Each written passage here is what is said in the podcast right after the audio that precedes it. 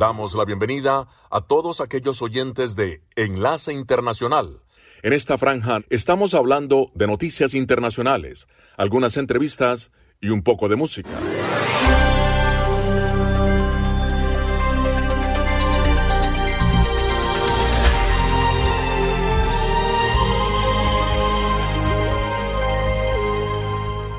Resumen de noticias para hoy.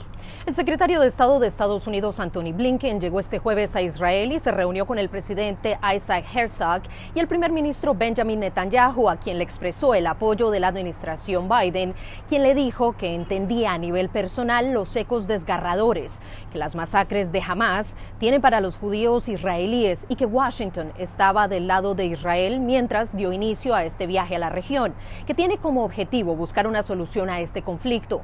En una conferencia de prensa conjunta, junta con el primer ministro israelí en el cuartel general militar de Tel Aviv, Blinken instó a Israel a mostrar moderación en sus ataques, esto es en una petición más directa hasta el momento, pidiendo que tome todas las precauciones el gobierno de Netanyahu para proteger la vida civil en la franja de Gaza, que ha sido objeto de bombardeos israelíes. Esto como respuesta a las acciones de Hamas el sábado, que han sido catalogadas por Estados Unidos como un acto de terrorismo. Blinken también intentará ayudar a asegurar la liberación de los rehenes secuestrados por Hamas, algunos de los cuales se cree que son estadounidenses, y así avanzar en las conversaciones con los israelíes y egipcios para proporcionar un paso seguro para los civiles de Gaza. Esto mientras continúan los ataques y hay temor de una posible invasión terrestre de Israel. Al menos 25 estadounidenses han muerto en los ataques, confirmó Estados Unidos, y tras su visita a Israel, Blinken estará llegando en las próximas horas este viernes a Jordania para reunirse con el rey Abdullah y el presidente de la autoridad palestina Mahmoud Abbas. El viaje de Blinken también busca enviar un mensaje claro de disuasión a Irán que respalda a Hamas para que no se involucre en este conflicto. Celia Mendoza, Voz de América, Jordania. Melodía Estéreo, emisora afiliada al sistema de noticias de la Voz de América.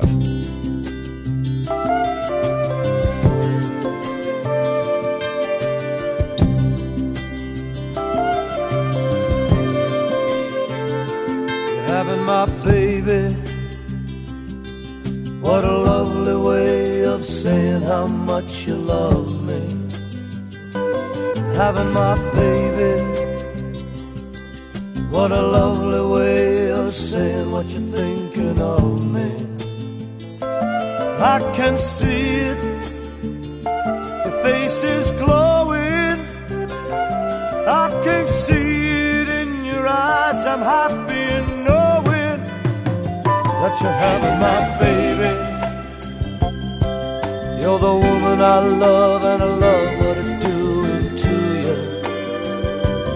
Having my baby. You're a woman in love and I love what's going through you. The need inside you, I see it showing.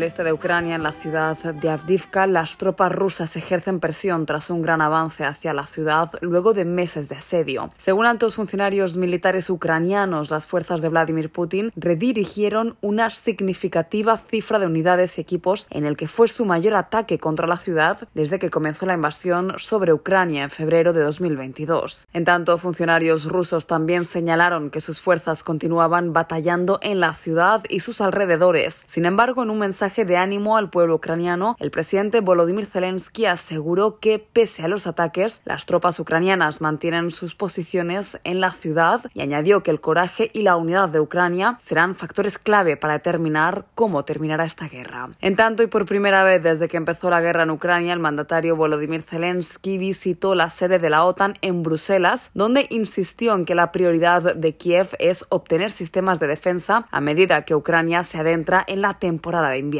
Zelensky señaló la necesidad de salvar la red energética a la población, los granos y las rutas hacia África, Asia y el resto del mundo. Mientras Ucrania negocia la renovación del apoyo militar a largo plazo para defenderse, surgen temores de sufrir recortes a la hora de recibir material militar si se alarga la guerra entre el gobierno de Israel y el grupo terrorista Hamas. Judith Martín Rodríguez. Enlace Internacional.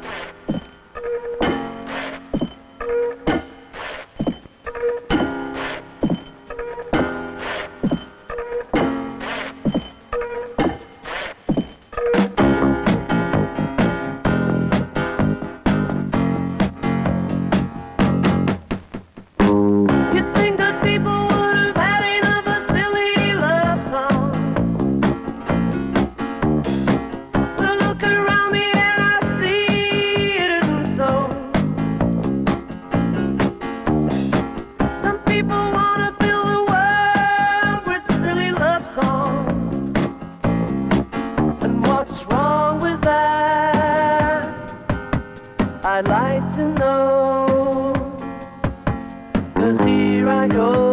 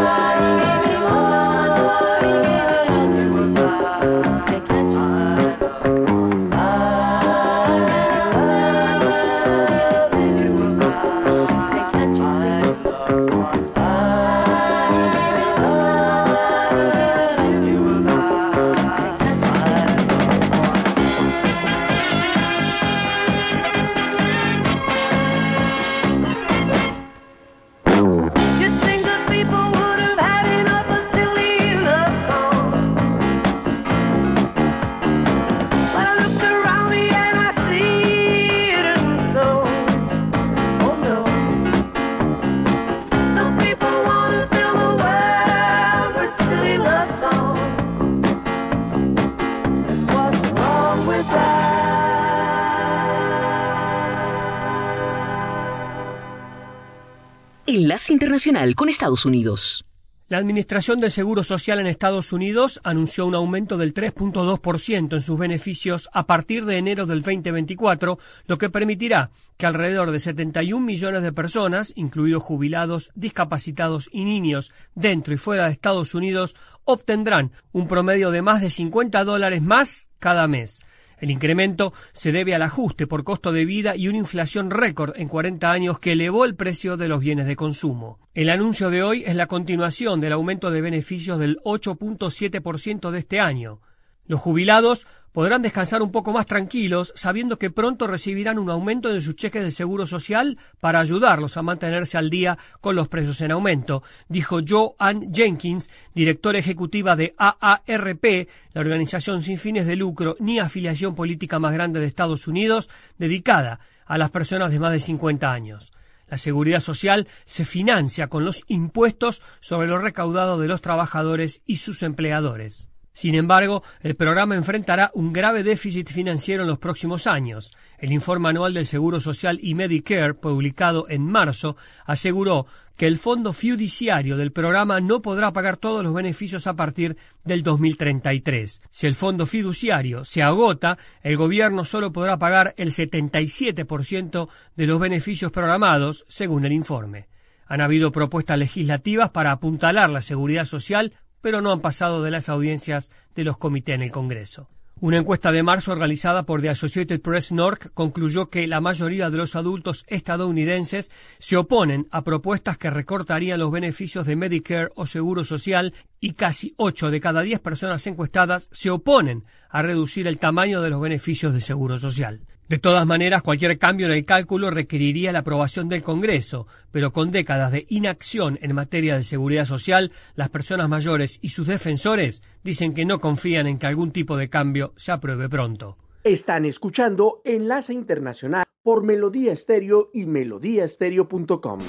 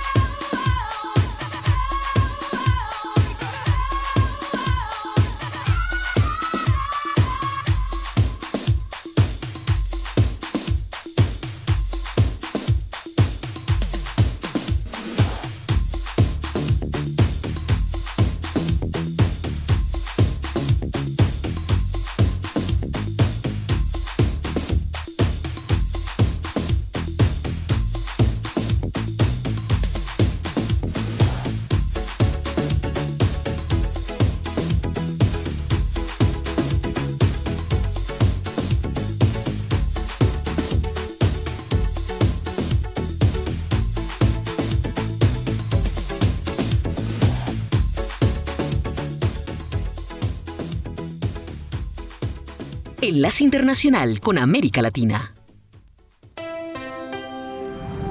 Desde Washington, conversando con la voz de América. Saludos desde nuestro podcast, soy Gustavo Cherkis y les doy la más cordial bienvenida a esta emisión en la que abordaremos las repercusiones y alcances en Argentina tras el mortal y sorpresivo ataque a Israel del grupo terrorista Hamas, que ya deja un doloroso saldo de vidas perdidas y más de 150 ciudadanos israelíes y de otras nacionalidades secuestrados. Hay que recordar que fuera de Israel, Argentina, que ya tiene siete víctimas fatales confirmadas, es el tercer país con mayor cantidad de judíos en el continente americano detrás de Canadá y Estados Unidos. Hoy, en Conversando con la Voz de América, tengo el placer de darle la bienvenida a Víctor Garelik, director ejecutivo de DAIA, la organización judía más fuerte en Latinoamérica. Bienvenido, Víctor. Gracias por atendernos. Gustavo, muchas gracias por llamar. Bueno, ¿cuáles son sus sensaciones, sus sentimientos eh, después del, del ataque a Israel? muchos y diversos, contradictorios, y estamos atravesando uno de los peores momentos de la comunidad judía argentina, uno de los peores momentos de la comunidad judía mundial y uno de los peores momentos en el mundo en materia de crueldad, de salvajismo, de violencia, de misoginia, de delincuencia, de asesinatos, de violaciones, de desprecio por la vida. Las imágenes que se vieron internacionalmente son difíciles de procesar por lo que es el cerebro de una persona de bien. Es imposible procesar esas imágenes. Es inconcebible ver niños en jaulas de gallinas, encerrados, llorando, pidiendo por sus papás, que fueron asesinados a sangre fría. Es imposible comprender cómo el terrorismo de Hamas acciona deliberadamente. Aquellos que se acaban de enterar qué es el Hamas, bienvenidos, bienvenidos a que conozcan la faceta más oscura de la humanidad. Bienvenidos, en el buen sentido lo digo, a que conozcan lo que es la crueldad del ser humano. Porque, ¿sabes, Gustavo, lo más importante de todos? La gente tiene que entender que el terrorismo palestino en manos del Hamas no quiere matar, no quiere violar solamente, quiere que los judíos de la faz de la tierra desaparezcamos uno por uno, porque lo intentó hacer el nazismo, matando 6 millones de judíos, y no pudo matar al pueblo judío en su conjunto. Y si el Hamas y el, y el terrorismo palestino creen que van a poder hacer eso, que se olviden, no lo van a poder lograr. Víctor, ¿tiene familia, conocidos, contactos en Israel? todos los judíos del mundo tenemos no solamente nuestro corazón puesto en Israel, todos los judíos tenemos o algún familiar, algún amigo. Eh, hay una palabra en hebreo que me gusta mucho que significa ahdut. Ahdut significa unión. En estos momentos en los cuales quienes tengamos amigos, quienes tengamos familia, quienes no tengamos familias, quienes no sean judíos, quien nunca estuvieron en el Estado de Israel, quien no sepa dónde está el Estado de Israel en el mapa, todos hoy estamos en ese marco de Ahdut. Todos estamos unidos en el sentido de repudiar con todas las letras lo que es la crueldad del terrorismo. Todos estamos unidos en ese mensaje. En Argentina, hace pocas horas, hubo un acto de 12.000 personas que coparon las calles de Buenos Aires para decirle que no a esta crueldad. Entonces, el mundo está tomando conciencia. Escuchábamos hace pocas horas al Papa Francisco, el Papa argentino, que dijo que el Estado de Israel tiene todo el derecho a defenderse. Y el Estado de Israel lo va a hacer y el bien va a triunfar. Para aquellos ilusos que creen que con la violencia, que creen que con la, que con la maldad eh, la paz en el mundo se puede lograr, se equivocan. Hoy me preguntaban en una radio, Gustavo, ¿cómo termina este caso? ¿Se puede lograr la paz? Me preguntaban. Yo puedo conversar contigo, Gustavo, ponernos de acuerdo o no ponernos de acuerdo, siempre en un marco de coherencia y de diálogo. Díganme ustedes cómo se puede dialogar con gente que lo único que sabe hacer es aniquilar personas, maltratar mujeres y hombres y niños. Es imposible conversar y llegar a un acuerdo de paz con esta gente. Es imposible. Lo dijo el Papa Francisco. Estado de Israel, defiéndanse. Claramente. DAIA está ayudando a familias argentinas, están tomando contacto con familias que, estaban, que están en Israel y están en Argentina. Eh, la DAIA al ser la institución que representa a la comunidad judía argentina, está haciendo todos los eh, esfuerzos con, colaborando con, la, con el gobierno argentino para aquellos eh, argentinos que están en el Estado de Israel eh, de turismo o por planes de estudio y que quisieran volver antes de tiempo, antes de la fecha que tenían pautada para volver, lo pueden hacer. ¿Daya está en contacto con otras asociaciones judías en Latinoamérica? Sí, sí. Antes, como dijiste, eh, en la introducción, la DAIA es la institución más eh, importante de, Argentina eh, y hace todos los esfuerzos para que todos los argentinos que están en, el exterior y que deseen volver antes, se está tramitando uno por uno para que lo puedan hacer, en combinación con la Cancillería. Gente que está de turismo lo, lo puede hacer. Hay argentinos que están en Israel residiendo y que se van a quedar ahí luchando por lo que el Estado de Israel tiene que hacer, defenderse y terminar con este flagelo que es el terrorismo. Víctor, este tipo de situaciones, ¿no? ¿Revive viejas cicatrices en la comunidad argentina, en eh, de la comunidad judía en Argentina? A mí me gustaría eh, correr el tema este de lo que es la comunidad judía, porque esto no es un tema de los judíos nada más. Este es un tema eh, del mundo en su conjunto. Cuando la Argentina fue lamentablemente pionera con sus dos bombas que recibió por parte de Hezbollah a la Embajada de Israel en Argentina y a la sede de la AMIA y de la DAIA, el mundo conoció lo que es el terrorismo. Después vino Atocha, después vino Londres, después vino Bélgica, después vino Israel, nuevamente Israel y ahora nuevamente Israel. Entonces, el, el flagelo del terrorismo, el mal del terrorismo, no solamente afecta a los judíos. En Israel, obviamente, afecta a judíos y no judíos, porque usted sabe, Gustavo, que en Israel eh, gran parte de la población es judía, pero hay una gran parte de la población que no lo es, que es árabe, que es cristiana, que es armenia. Entonces, eh, estos terroristas eh, locos, asesinos, están matando a sus propios hermanos también. ¿Se teme, Víctor, que, que este conflicto vaya más allá de Oriente Medio? Lo veremos con el paso de los días, esperemos que no, porque esta gente que asesina, como te decía antes Gustavo, quiere asesinar al pueblo judío, esté donde esté, esté en Buenos Aires, como ustedes en Estados Unidos o en París. Entonces, esta gente quiere, repito, no quiere hacer solamente lo que hizo el fin de semana y lo que, está, lo que sigue haciendo. Quieren que los judíos desaparezcamos de la faz de la tierra. Está en su carta magna está en sus principios religiosos. ¿Cómo se puede avanzar con alguien que en su convicción la muerte vale más que la vida y que en sus convicciones religiosas la muerte es divina? Explíquenme eso. En la introducción hablaba de que hay, según la Cancillería Argentina, siete víctimas fatales argentinas. Eh, ¿Ustedes tienen algún número de rehenes o de desaparecidos argentinos? Mira, Gustavo, los días van pasando, las, eh, los números van creciendo, los datos se van esclareciendo, las familias vuelven a reunirse o no se vuelven a reunir. Es como un rompecabezas fatal, un rompecabezas nefasto de terror, como lo dice la palabra, pero es literalmente hablando de terror, eh, no es una metáfora. Entonces, a medida que pasan las horas, aparecen eh, más muertos y aparecen más eh, familias desglosadas, recortadas, porque en, nuestras mesas no falta afortunadamente nadie, aquí en Argentina o en tu mesa, Gustavo, en Estados Unidos. Pero en Israel en, en este momento, en las cenas, está faltando el padre, está faltando la madre, están faltando familias enteras, hay familias argentinas enteras acribilladas, y ahí está la mesa vacía por completo. ¿Alguna, alguna última frase, alguna última reflexión, Víctor?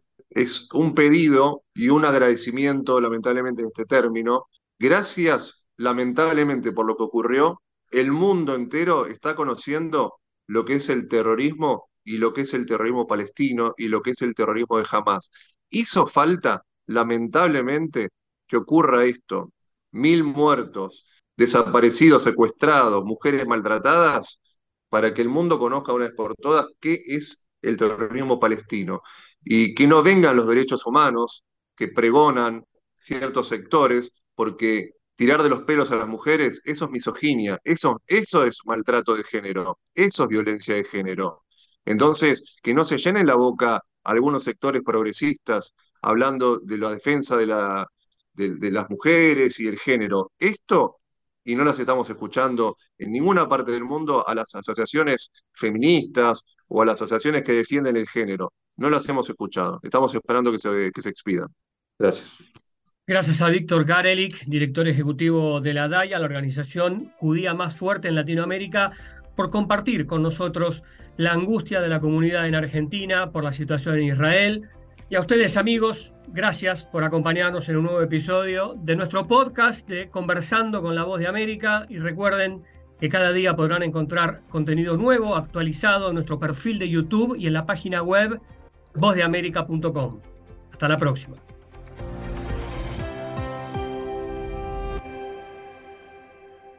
Ahora, las noticias de Colombia y el mundo llegan a www.cdncol.com.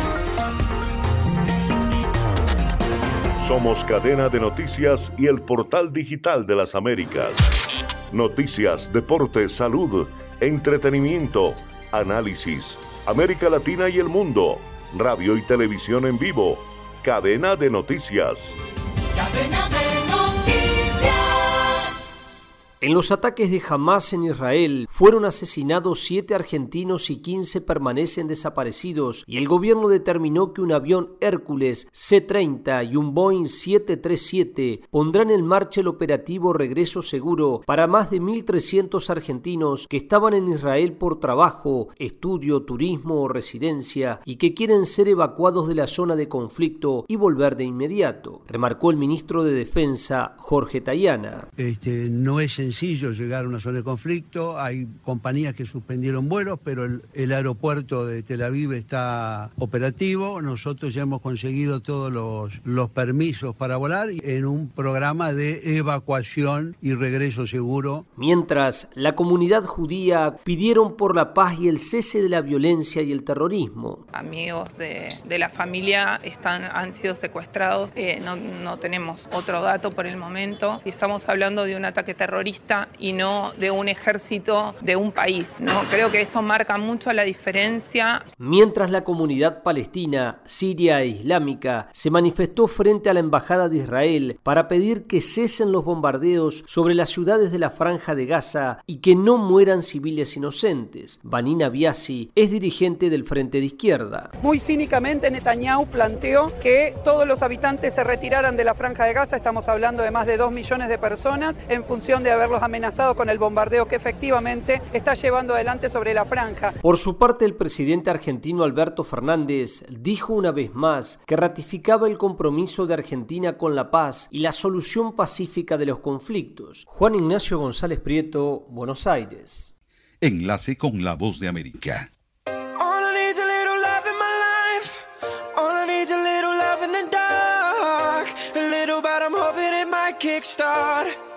Me and my broken heart. I need a little loving tonight. Hold me so I'm not falling apart. A little, but I'm hoping it might kickstart me and my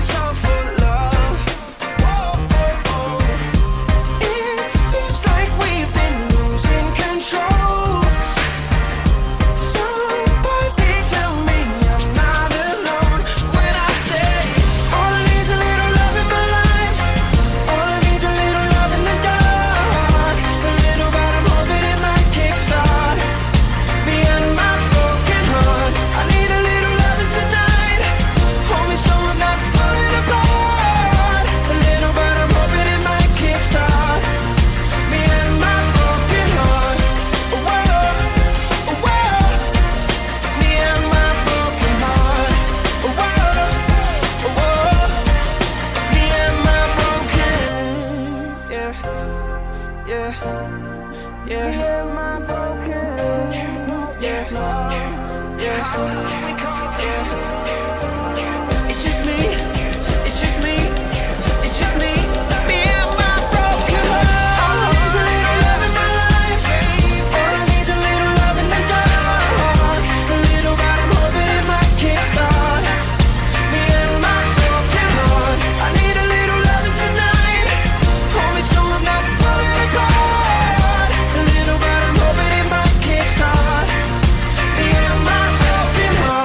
Según el Departamento de Salud y Servicios Humanos de Estados Unidos, tan solo 7 millones de estadounidenses han recibido la vacuna actualizada del COVID-19, una cifra que preocupa a las autoridades de salud, ya que muchas personas han denunciado la dificultad para conseguir una cita, mientras que las farmacias como CVS acusan retrasos en la entrega del inmunizante por parte de los mayoristas. Otra de las posibles causas de las bajas tasas de inmunización se le atribuyen a que ahora las personas que no tienen un seguro médico deben pagar hasta 200 dólares por la inyección este cobro se realiza desde que el gobierno estadounidense pusiera fin a la emergencia sanitaria en mayo. Actualmente, los estadounidenses pueden elegir entre las vacunas producidas por laboratorios Moderna, Pfizer o la nueva Novavax, que son las tres opciones autorizadas por los Centros para el Control y Prevención de Enfermedades de los Estados Unidos para ser distribuidas en el país.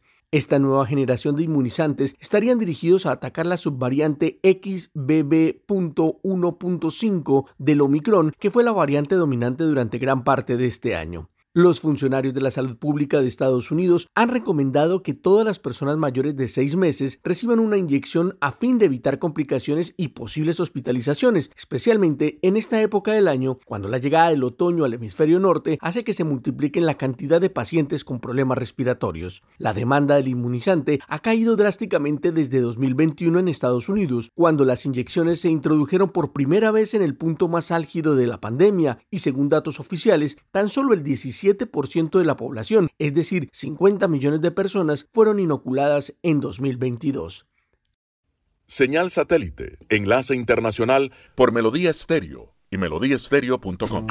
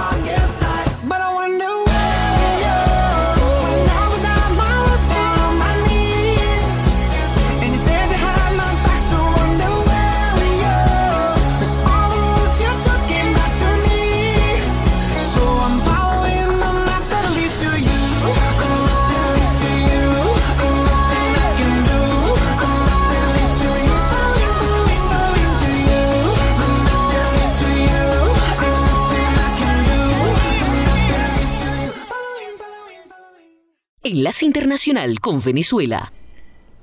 Tal y como ha ocurrido desde la llegada del expresidente Hugo Chávez al poder, el gobierno del presidente Nicolás Maduro mantiene una posición pro-palestina en el conflicto entre Israel y Hamas. En horas recientes, el presidente Maduro calificó los bombardeos de Israel en la franja de Gaza como un genocidio y pidió exigir el cumplimiento de las resoluciones de las Naciones Unidas, el cese al fuego y que se inicien inmediatas negociaciones de paz. Además, aseguró que hay manipulación de muchos de los acontecimientos que se han registrado y se mostró dispuesto a brindar apoyo humanitario. Presidente Erdogan, Turquía, hermanos y hermanas, Venezuela se suma a la ayuda humanitaria a la franja de Gaza. Volvemos a sumarnos a la ayuda del pueblo palestino, a la ayuda humanitaria, no al bloqueo, no al genocidio contra Gaza. En tanto, a juicio del internacionalista Iván Rojas, a pesar de que Venezuela mantiene importantes vínculos con Irán, no considera que el gobierno del presidente Maduro vaya a manifestar apoyo directo a Hamas digamos, Venezuela no va a celebrar los ataques contra Israel. Venezuela siempre va a hablar de que Palestina se está defendiendo, por ejemplo. Va, a cruzar esa delgada línea de defender los derechos de los palestinos, señalar los excesos de Israel, pero va a omitir, digamos, el, el ataque inicial y el carácter terrorista de Hamas. Venezuela no considera a Hamas un grupo terrorista, a diferencia de Estados Unidos, la Unión Europea y, y otros países. Venezuela rompió relaciones con Israel en 2009, luego del conflicto israelí-palestino registrado en la Franja de Gaza entre 2008 y 2009 con Jimmy Villarreal. Saludos amigos, bienvenidos a nuestro flashback de hoy. Una semana de octubre del año de 1986. Voy a leerles del 3 al 1 las canciones más populares en Estados Unidos. La número 3, Duo Harp de la agrupación Stacy Q. Número 2, Don't Forget de la agrupación Glass Tiger. Y número 1, la hermanita de Michael Jackson, Janet Jackson, con el tema When I Think of You. Flashback en Melodía Estéreo y melodíaestéreo.com. Flashback.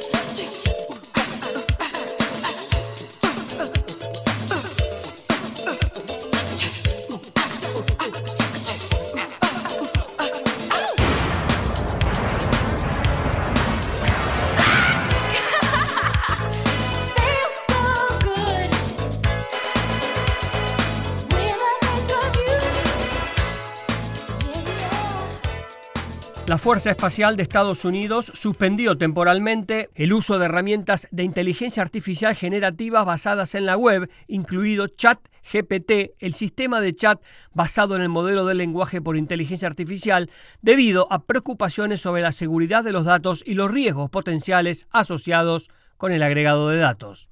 En un memorando enviado a los guardianes, denominación de la Fuerza Laboral de la Fuerza Espacial, se ordenó al personal que no utilizara herramientas de inteligencia artificial, específicamente modelos en lenguaje grande, en computadoras gubernamentales hasta que se recibiera la aprobación formal de la Oficina Principal de Tecnología e Innovación de la Fuerza. Su suspensión fue confirmada por un portavoz de la Fuerza Aérea quien enfatizó que se trata de una pausa estratégica temporal que tiene como objetivo proteger los datos del servicio y de los guardianes. La inteligencia artificial generativa funciona con modelos de lenguaje entrenados con grandes cantidades de datos. Ha ganado popularidad en los últimos tiempos con el chat GPT de inteligencia artificial abierta capaz de generar rápidamente texto, imágenes o videos en función de un mensaje determinado. Según Lisa Costa, directora de Tecnología e Innovación de la Fuerza Espacial, esta tecnología tiene el potencial de revolucionar la fuerza laboral y mejorar las capacidades operativas de los guardianes. Costa dijo en el memorando que su oficina había formado un grupo de trabajo de inteligencia artificial generativa con otras oficinas del Pentágono para intentar utilizar la tecnología de una manera responsable y estratégica y añadió que el próximo mes se publicarán más orientaciones sobre el uso de inteligencia artificial generativa por parte de la Fuerza Espacial. Enlace Internacional con el Entretenimiento.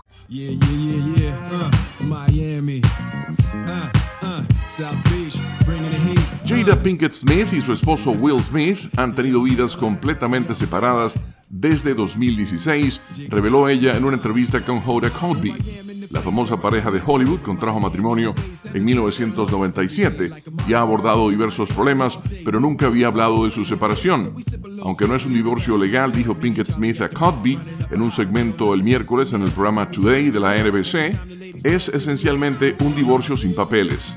Smith y Pinkett Smith comparten dos hijos, Willow y Jaden, así como a Trey, hijo del primer matrimonio de Will.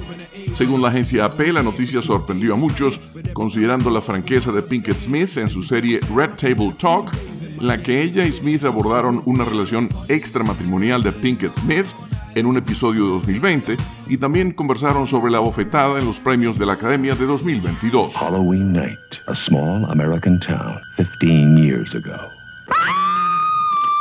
Aunque John Carpenter se ha convertido en sinónimo de narración de historias de terror, el director de 75 años, responsable de películas como Halloween y The Thing, se está sumergiendo en las fuertes emociones de la vida real con su nuevo programa John Carpenter's Suburban Screams.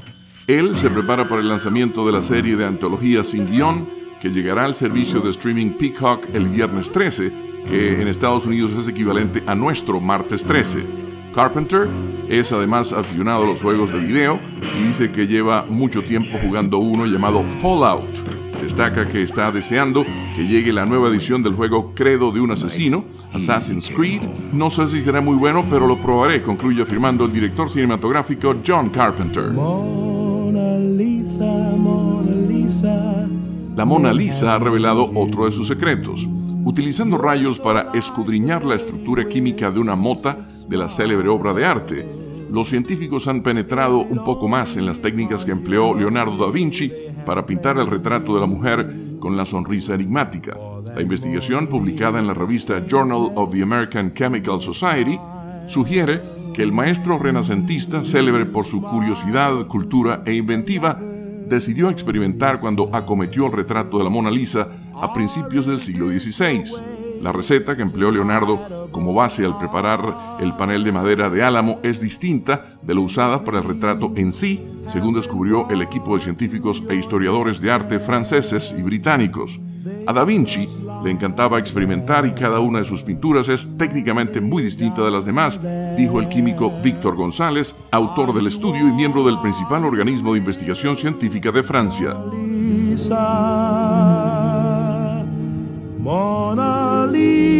Escuchan Enlace Internacional por Melodía Estéreo y melodíaestéreo.com.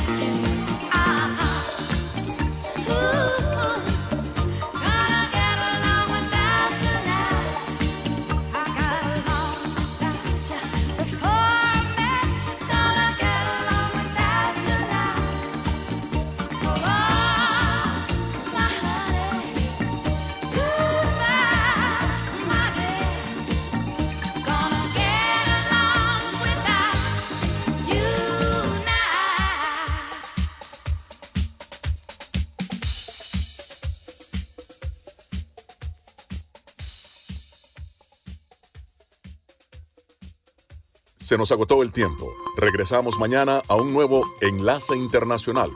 Gracias por su sintonía.